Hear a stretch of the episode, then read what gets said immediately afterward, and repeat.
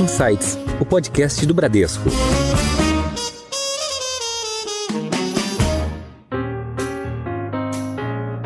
Olá, bem-vindos a mais um episódio do Insights seu podcast semanal com ideias que provocam um novo jeito de pensar. Eu sou a Priscila Forbes e o Insights de hoje aborda um tema cada vez mais importante para pessoas, empresas e marcas. Estamos falando de propósito. Qual o propósito de uma empresa e de uma marca e como ele pode ajudar a facilitar a vida das pessoas? Para falarmos mais sobre a importância desse tema, convidamos hoje para o Insights o Leonardo Senra, que é Head de Marketing do Bits, a carteira digital do banco. Leonardo, bem bem-vindo ao Insights. É um prazer estar aqui nesse espaço com vocês. E nós chamamos de volta a diretora executiva do Bradesco, Glaucimar Petkov. Glau, que bom ter você de volta ao Insights. Ô, Priscila, esse é um presente que vocês estão me dando mais uma vez. Então, prazer é todo meu estar com vocês e hoje participando ainda com o Léo, né? Legal. Então, começando aqui pelo Léo. Léo, hoje a gente está falando sobre propósito. Então, Isso conta aí. pra gente, afinal, o que é propósito quando a gente está falando falando de empresas e de pessoas. Qual a importância da gente falar sobre propósito? Bom, antes de mais nada, a gente tem que fazer alguns disclaimers aqui, né? Algumas explicações antes da gente entrar nesse tema. O propósito, ele, antes de mais nada, tem uma questão semântica, né, da palavra. A gente usa no nosso dia a dia, né, questionando alguém, mas qual que é o propósito disso? Qual que é o propósito dessa reunião? E às vezes ela é usada no conceito de objetivo. A gente pode estar falando de um objetivo e usar a palavra propósito. Então, acho que nesse podcast aqui quando a gente está falando a palavra propósito, a gente quer falar de algo maior, algo que tem significado, algo que é perene e que a gente não está falando de marketing, de campanha ou de algo que você escolhe numa prateleira ou que você decide apoiar porque está na moda. Então a gente está falando aqui que tem que ser verdadeiro e que a declaração de como a empresa contribui para o mundo, como ela usa o seu talento para gerar mais valor para o seu ecossistema. Algo que precisa ser massivo perene e muito inspirador. Então, para resumir, Pri, eu vou falar que propósito é o novo missão, visão e valores. Olha, e a gente sabe que esse é um tema também que muitas vezes ele é um pouco estigmatizado, principalmente quando a gente está olhando no mercado, no mercado financeiro, no mercado corporativo. Então, eu acho que o primeiro convite que a gente pode fazer para os ouvintes, para quem ainda não conhece ou nunca viu, que é um dos TEDs mais vistos até hoje, que é o do Simon Sinek, que ele fala sobre o Golden Circle, né, do comece pelo porquê. Eu até dei uma conferidinha antes desse podcast, já são mais de 55 milhões de visualizações. E acho que a ideia central que ele traz, que é muito bacana, é que as pessoas não compram apenas o que você vende, mas elas também compram porque elas acreditam naquilo que você acredita. Né? Então, quando tudo começa a ficar muito próximo, porque o acesso a investimento ou a tecnologia não são mais barreiras, né?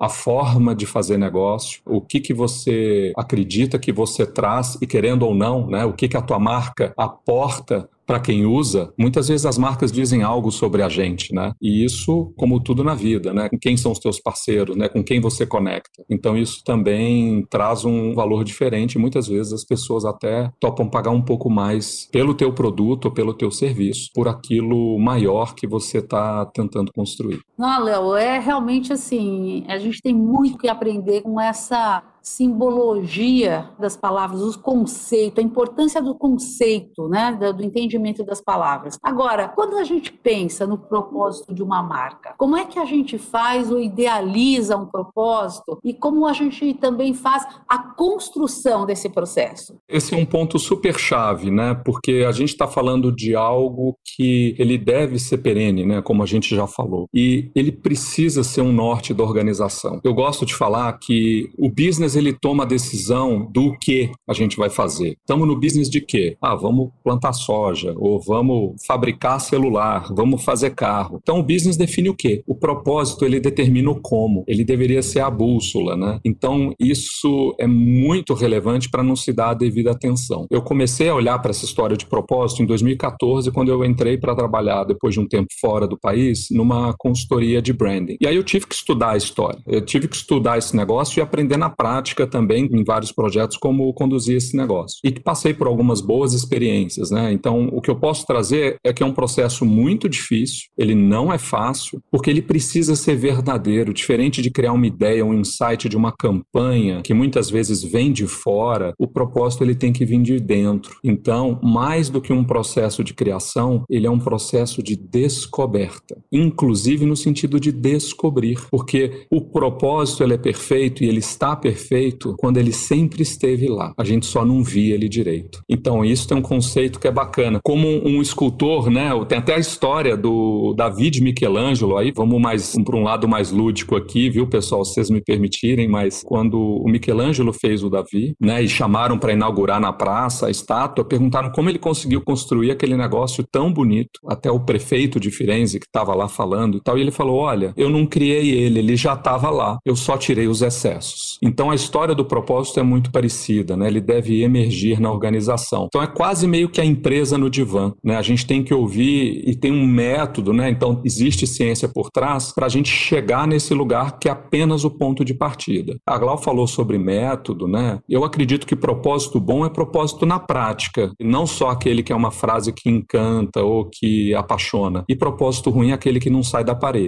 né? Então acho que o importante é você ter ali uma clareza de como que você pega o teu propósito e você entende que modelos de impacto você quer executar, conseguindo construir todo um ecossistema de parceiros para dentro de um território de atuação, você tem um método que você também engaja os teus clientes, né? Você engaja quem te escolhe, quem optou em fazer negócio com você, para você, por meio de processos e pessoas, você ter com muita transparência, de fato causar um impacto na ponta, né? E eu acho que é isso. O grande momento que a gente está vivendo e o que eu fico feliz de começar a ver cada vez mais é um processo lento, porque é um processo muito difícil, né? E ele é um processo de transformações profundas, mas das empresas e das marcas eles saírem do discurso e apenas o discurso e começarem a ir para a prática. É, e tem uma coisa que eu acho que é interessante dentro disso que você falou. O propósito, na verdade, muitas vezes, né, ele é confundido com a velocidade, né, com a entrega, com o tempo. E propósito não é sobre velocidade no percurso, né? O propósito ele tem essas características que você comentou e que são inspiracionais. A gente está falando de crença, né? A gente está falando de valores que unidos tornam esse propósito realmente algo aqui dentro. E uma coisa que sempre me chama atenção é que todos esses valores, todas essas crenças, essa base do propósito, elas são aprendidas. E elas vão variando, né, conforme a gente vive em sociedade, na cultura, até mesmo com relação à época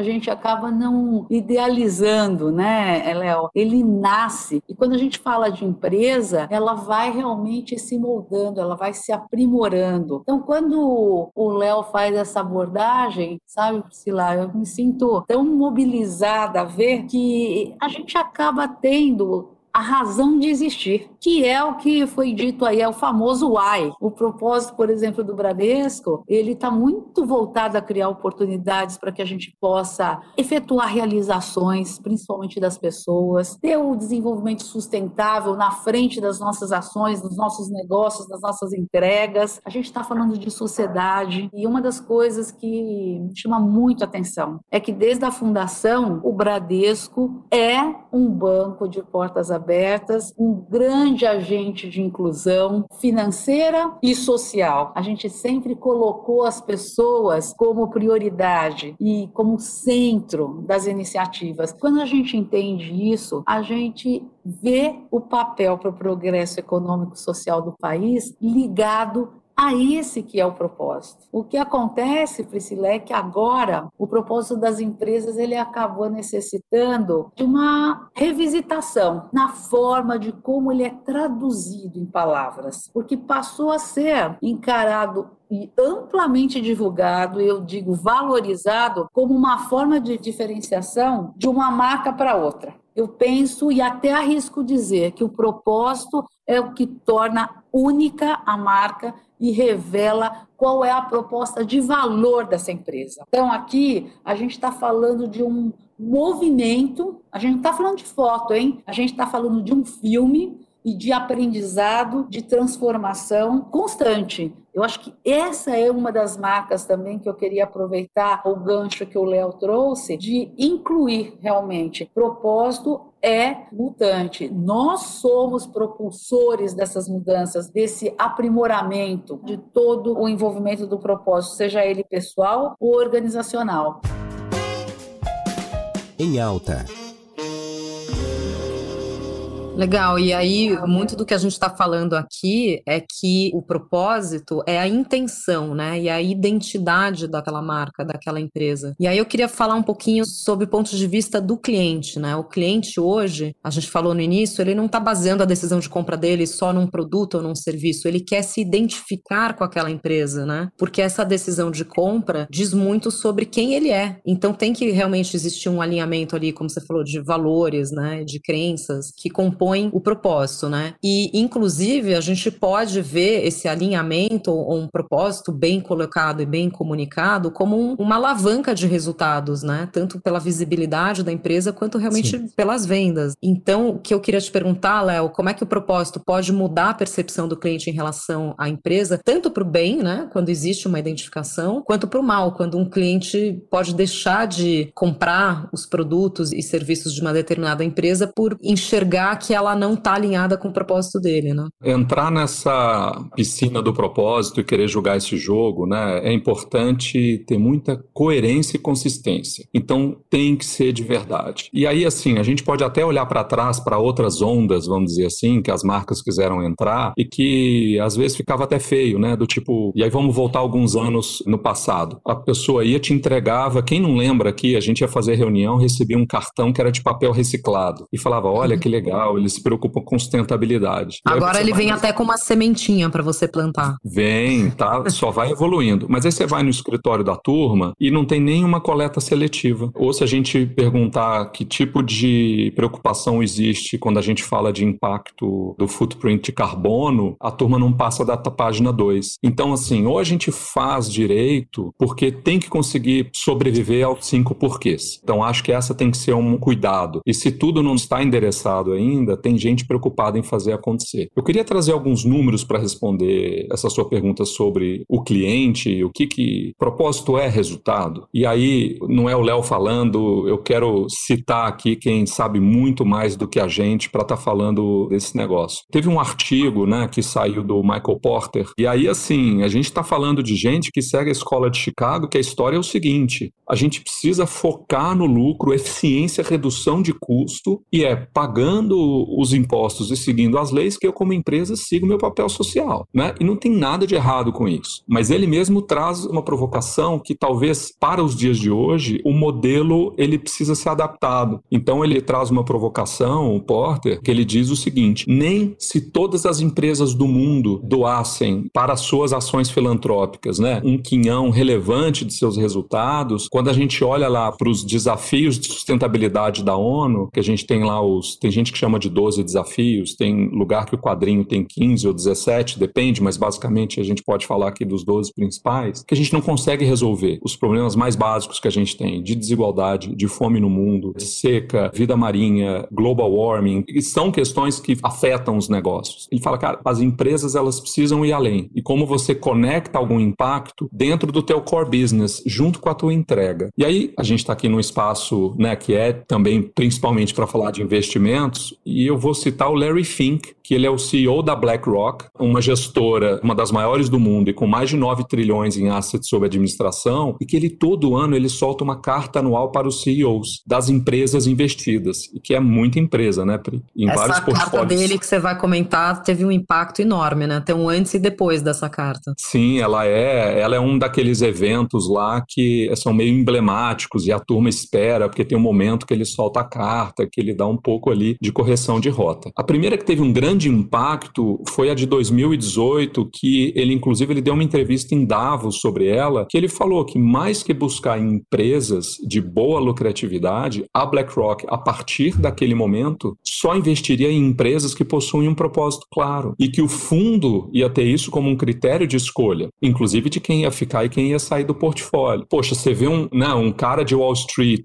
que é tudo sobre números e resultados, e ele falando isso, acho que teve essa coisa emblemática que você falou de ter um antes e depois. Né? E ele perguntado nessa entrevista, que até é fácil de achar se a gente procurar né, na internet, ele fala sobre a conexão com todos os stakeholders que uma marca com propósito tem. E como ele é vital, não só para longevidade, mas também para lucratividade do negócio. Porque ela não deixa de ser uma marca que é mais conectada com seus funcionários, conectada com a comunidade, com a sociedade que ela é inserida. E ele ousou dizer que as empresas com propósito são as melhores do mundo, porque elas unem as pessoas de um jeito diferente. E que a ideia é que a longo prazo isso diferente. se traduz em resultados financeiros, né? Essa que era a total, ideia. Total, total. A gente no Bits, a gente fez uma pesquisa um pouco sobre essa história dentro da nossa categoria, que são ali das contas digitais, wallets e carteiras digitais. Olha que interessante. 97% afirmaram que responsabilidade social e você colocar um propósito na prática gera uma percepção de valor. E isso, mesmo segmentando a resposta por idade ou classe social, isso foi muito forte, né? mais de 9 entre cada 10 pessoas. E 72% das pessoas, e foi uma pesquisa a nível Brasil, elas mostram interesse alto ou muito alto em se engajar com uma marca que tem uma atuação de fazer o bem, que é uma marca do bem. Então, o que acho que é curioso hoje, ainda mais nessa era mais digital, Pri, é que essas marcas que trazem algo, esse algo a mais a partir do propósito, elas resolvem um dilema emocional de uma grande massa de pessoas que são os engajados do sofá. Porque como é fácil levantar uma bandeira nas redes sociais e como é difícil a gente levantar e fazer a diferença na ponta. E como é bom quando tem um agente que pode ajudar a gente. Então, toda vez que a gente faz uma escolha, imagina a sua situação numa prateleira do supermercado. Você foi lá comprar leite. Poxa, mas tem uma empresa, ela faz um trabalho incrível de incentivar pequenos produtores, ela fala e divulga isso, não porque ela quer vender mais, mas porque de fato ela acredita que ela tem um papel maior ali e produzir e, e distribuir leite não é o fim, mas para ela é um meio. Eu tenho certeza que vão ter algumas pessoas, ainda mais se a diferença de preço não for exorbitante ou até se ela for equiparável, que isso vira um critério de escolha. Da decisão gente... de compra, né? Exato, da decisão. Principalmente para as vira... gerações mais jovens, né, que são muito mais ligadas em propósito, né? Os millennials e a geração Z. Exatamente, você tirou as palavras da minha boca. Então, assim, em sociedades que a gente vê um IDH mais elevado, o critério de escolha, inclusive, é esse, né? Então, em momentos ali de crise, por exemplo, na Europa, tinha muita questão de buy local, né?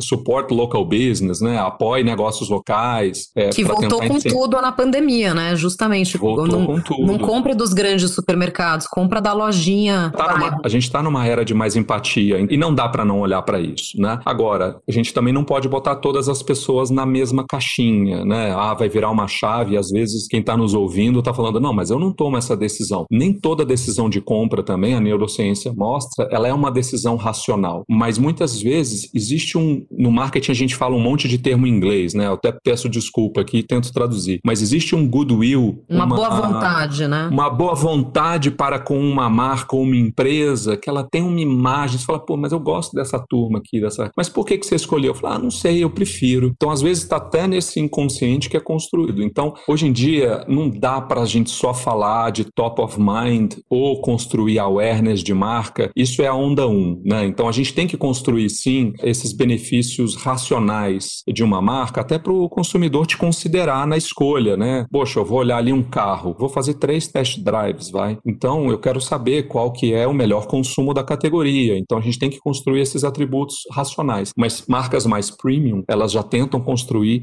atributos emocionais. Então elas vão falar do conforto que você merece. Até ou até tem uma coisa aspiracional, né? Total. Marcas... marcas... de luxo, né? E marcas de carro, por exemplo, elas dizem algo sobre você. Então, inclusive, tem marcas que o pessoal brinca, que passa na rua, o pessoal fala, ó, tá na crise dos 50, né? A turma brinca. A Enfim. pessoa que compra um Volvo não é a pessoa que compra a Ferrari, né? Exato. São então, totalmente diferentes. Um preza a segurança, outro preza o luxo, a velocidade. Né? Isso. Então, tem um conceito no branding das marcas prótese. Então, quando eu uso, ela diz algo sobre mim ou eu pego emprestado algum atributo. Força, sucesso, uma imagem de sucesso, uma imagem de força, ou uma imagem de se preocupar com o outro também. Então, a gente olha na categoria de cosméticos e skincare, a gente pode falar aqui de um papel, inclusive, que eu acho que está indo acima dos concorrentes da categoria, que é a Natura. Ela é uma empresa que trabalha a partir de um propósito. Ela tem um monte de gente, eu já trabalhei com eles em alguns projetos no passado, e assim, eles têm toda uma preocupação com o impacto de toda a cadeia. Eles sabem que todo produto tem um ciclo de vida útil, e se é um produto da linha deles de sementes da Amazônia, que sei lá. Nós gravamos, inclusive, um episódio do Insights com a Denise Rios, da Natura, onde ela fala exatamente sobre isso. Vale a pena até para os ouvintes voltarem lá atrás conferirem esse episódio que ficou muito bacana. Pois é. Então, ela quer vender perfume, mas hora que está acabando o ciclo de vida daquele produto, daquele perfume específico, por que, que ela manda um monte de gente, de agrônomo, de um especialista ali para ajudar aquelas comunidades que plantam aquela semente a saber entender a vocação daquele terreno e daquela terra para ter uma troca para garantir a subsistência cultivando uma segunda coisa, porque a natura vai passar a comprar cada vez menos. Então tem uma preocupação que não quer que tire o cara da escola, que essa turma não volte e regrida num status de desenvolvimento. Ela não precisava estar tá fazendo aquilo, mas está no DNA. Ela faz porque ela acredita. Então a gente vê isso como um critério de escolha muitas vezes, de desempate, e a gente vê em momentos de crise como que a gente passou, que não deixa de ser uma ação ou uma empresa que ela sofre menos também, quando a gente compara, porque a conexão emocional que você constrói com quem entende o impacto que você está querendo gerar, ela também ela desapega com mais dificuldade de você. Então marcas que têm essa construção emocional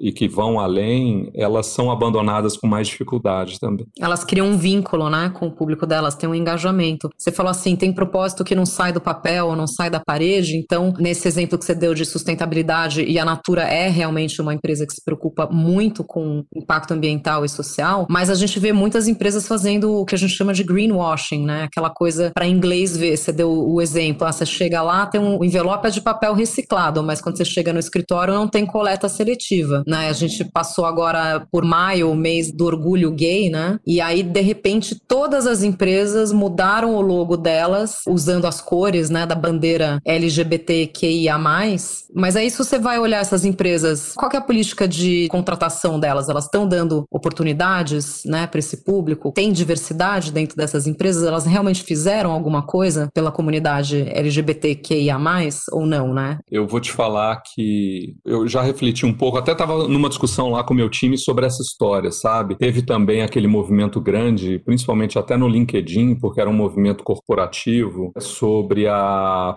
acho que a PL 504, se não me engano, da Alesp de São Paulo, que ela queria proibir qualquer representação homoafetiva em campanhas publicitárias. E também houve um grande engajamento ali. Eu vou te dizer que toda intenção conta. E vamos dizer que tem que começar por algum lugar. O que eu acho que tem que ser uma busca, né, e um compromisso é, tá bom, a gente se manifestou aqui, todo mundo trocou os logos, os avatares das redes sociais nesse mês. Mas tem que ter um espaço de discussão nos fóruns executivos se as pessoas elas podem ser quem elas são ou falar disso abertamente, né? E um homem falar, poxa, esse final de semana eu fui com meu marido num lugar incrível. Essa frase pode ser dita num almoço ou num call aqui de videoconferência e tá tudo bem ou não tá tudo bem. Então, eu acho que essa distância entre discurso e prática, ela fica cada vez mais difícil de não ser encarada. O bode vai ficar cada vez maior na sala, sabe? Com as redes sociais, com as novas gerações, Antes as marcas poderiam, elas eram, né? Poderiam se dar o luxo de serem uma caixa preta. Ela vendia a imagem que ela quisesse, mas ela não precisava revelar quem ela realmente era. Agora está tudo numa velocidade tão grande, né? Então não existe. As marcas saíram de um black box e agora estão num glass box. Agora a caixa é de uhum. vidro. E é muito pouco tempo para algo que acontece dentro da empresa vazar e sair. E não adianta tentar controlar porque mudou um pouco a relação. Então isso sobe o sarrafo dessa responsabilidade. O escrutínio é, é, muito maior e a velocidade de disseminação, né? Do cara dar um passo em falso, fazer uma declaração que pega mal, isso muito. com as mídias sociais, isso é exponencial. É, a nossa percepção de tempo ficou meio atrapalhada, né, Glau, com esse negócio da pandemia. Eu acho que foi no ano passado, não sei se foi no retrasado, mas o CEO do Uber global, ele foi afastado, ele precisou ser afastado porque ele tinha postura não compatíveis com o código de conduta. Tinha né, várias de denúncias de assédio, né, contra ele. Exato. Então, e o cara saiu. E assim, tentaram segurar, mas não dá. Então, acho que tem essa preocupação, e eu até, a provocação que eu trago para os ouvintes aqui, eu estava vendo nas redes sociais o, até uma fala do Porchat, e eu até puxei para mim, sabe? Que ele falou: olha, eu como um machista em desconstrução, e eu achei ótimo isso. Né? Não dá para negar. A gente precisa, eu vou citar o Alvin Toffler aqui, a gente precisa desaprender para reaprender em tudo, não só nos negócios, mas também no nosso comportamento como pessoas. Mas isso vai para a visão de liderança também. Então acho que o grande desafio da liderança hoje em dia, e aí são duas coisas, porque a transformação digital botando um ângulo de dificultômetro de entender, porque agora a lógica de negócios ela não é mais linear, ela é exponencial, e também essa questão do ethos do momento, então precisa construir organizações que vão a partir do propósito. A gente tem que entender o nosso papel do mundo mundo, o que, que antes valia e podia e agora não rola mais. Eu costumo dizer, porque pela minha experiência, o que as pessoas olham e veem na gente é muito mais significativa do que eu falo. Então, quando nós falamos que o exemplo realmente ele é muito construtivo, como pode ser ao contrário, é porque a linguagem e a ação ela tem que estar conectada, ela tem que estar viva e daí vem essa construção. Em Foco.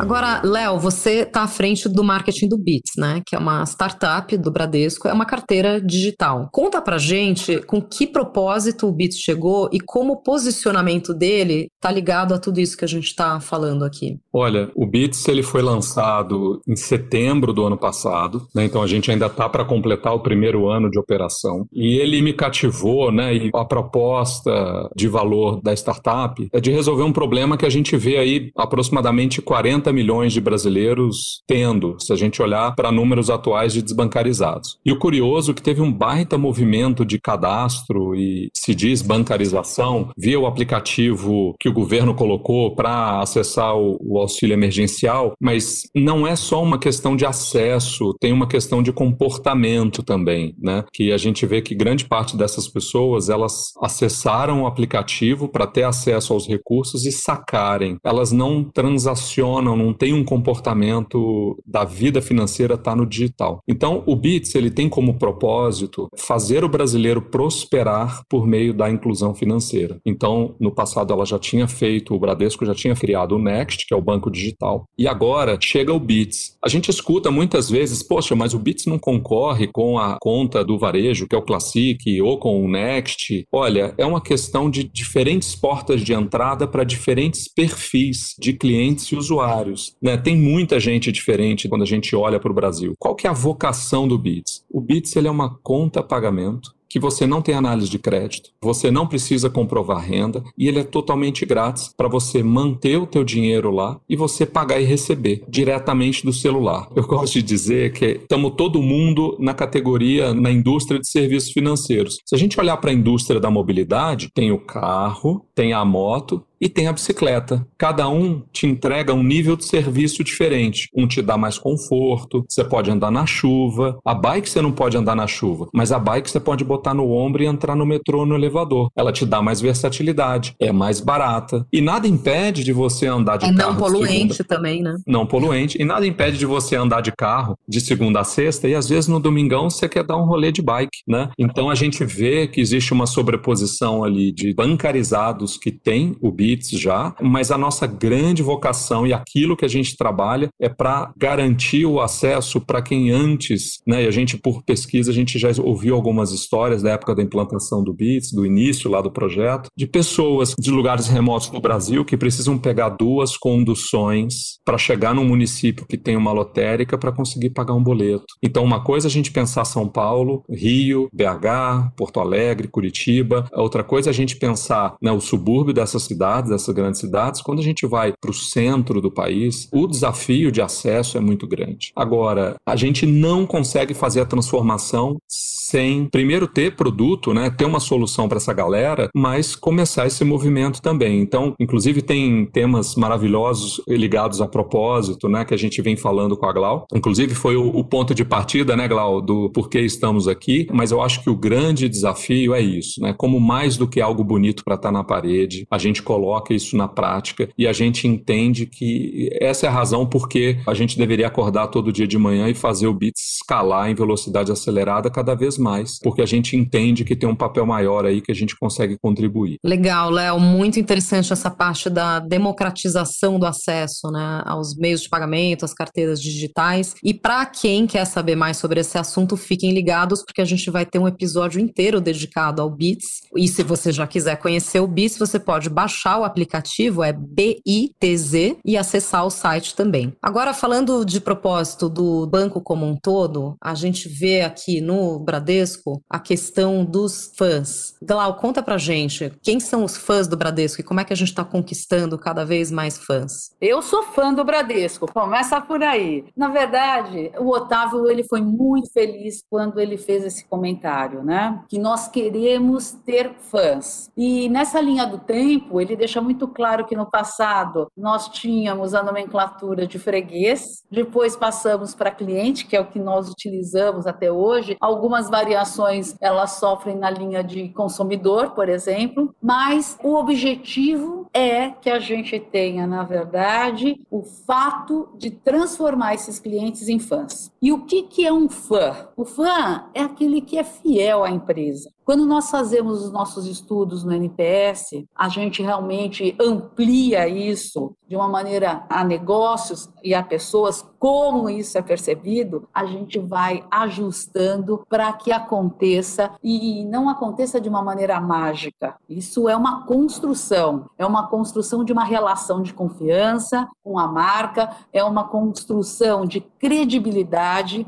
e que passa por algumas questões que são funcionais, e nesse sentido eu quero dizer eu confio que vai funcionar, então eu confio nessa organização. Tem alguns aspectos que a gente chama de sensoriais, né? Eu sinto que isso realmente faz bem, ou seja, aqui dentro, né, no peito, eu consigo transformar já o sentimento de credibilidade. Tem um lado que é transformacional, é quando eu percebo que esse banco pode mudar a minha vida e mudar a minha vida como? Realizando sonhos, fazendo com que por meio do crédito, por exemplo, eu tem a aquisição de algo que eu desejo, crédito imobiliário, eu tenho a minha casa tão desejada. E a gente tem também a parte que é mais transcendental, é quando a gente acredita que a gente transforma a sociedade. É como se a pessoa dissesse mais ou menos assim: eu acredito no Bradesco, ponto independente de qualquer coisa. E ele vai falar isso, Pri, pelas experiências no relacionamento que ele tem com o banco. Eu acredito no que o Bradesco acredita, ou seja, quais são os propósitos, quais são os valores, para onde o banco está sendo direcionado, pela identificação que eu tenho com a organização. Quando a gente cria essa conexão, a gente cria um laço muito consistente e duradouro, e aí sim a gente pode dizer que a gente alcança a camada de fã.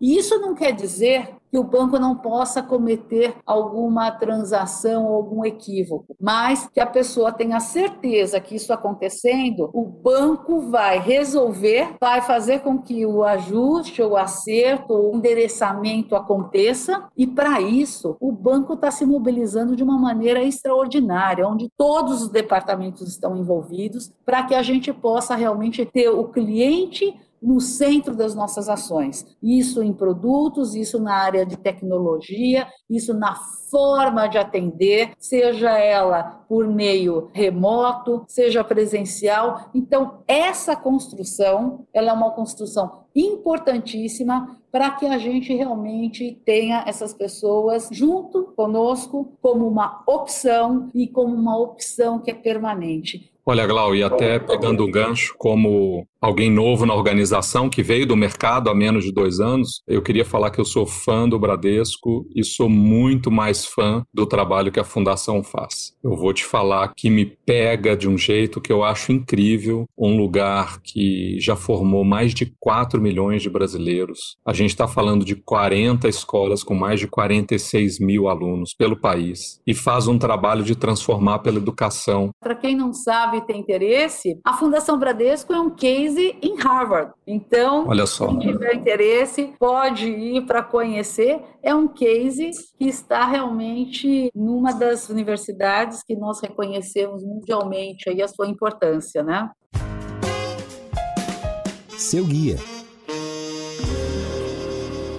E chegando agora ao final do nosso episódio, tem uma tradição aqui no Insights de pedir dicas então, queria começar com você, Léo. Compartilha aqui com os ouvintes as suas dicas. Olha, para quem quiser olhar esse tema de propósito com mais profundidade, inclusive eu vou citar dois livros que partem de um ângulo do mercado. O primeiro é Organizações Exponenciais, do Salim Ismail, que é um dos fundadores da Singularity, e o segundo é o Capitalismo Consciente, do John McKay, que é um dos fundadores do Whole Foods. Então, são excelentes pontos de partida para quem quiser saber um pouco mais sobre isso que a gente falou hoje. Muito bacana. E agora eu queria pedir as dicas da Glaucimar. Glau, agora que a gente está reabrindo, né, voltando a frequentar museus e exposições, o que, que você pode compartilhar aqui com os ouvintes do Insights? Então, eu convido a todos a acessarem cultura.bradesco, não tem www, nem .com, nem .br. Ali a gente vai ter um documentário exclusivo, maravilhoso, sobre o bastidor do Cirque du Soleil. Aquilo ali é um aprendizado para a nossa vida incrível. A gente vai ter também um tour virtual pelo MASP falando sobre Degas. Vamos conhecer o impressionismo de Degas, num tour pelo MASP. Olha que delícia. E os Gêmeos também tem uma prévia da exposição que está acontecendo na Pinacoteca, mas no nosso site a gente também tem vários desenhos, várias amostras, histórias dele e o Tomi Otaki, que vai receber de Cavalcante. O que eu quero dizer com isso? O Bradesco está envolvido e apoiando a cultura. E nesse apoio a gente tem pelo site do cultura.bradesco aberto a funcionários, clientes e não clientes clientes, onde a gente pode realmente ter a arte fazendo parte da nossa vida, a arte transformando e ampliando as nossas visões. E isso é muito importante. Para quem está na região de São Paulo, Degá está no MASP, o Gêmeos está na Pinacoteca e o de Cavalcante está no Tomiotaki. E todos eles estão no cultura.bradesco de uma maneira virtual, mas que faz com que todos possam viajar por esses grandes personagens que nós temos e pelos esses documentários maravilhosos. Obrigada, viu?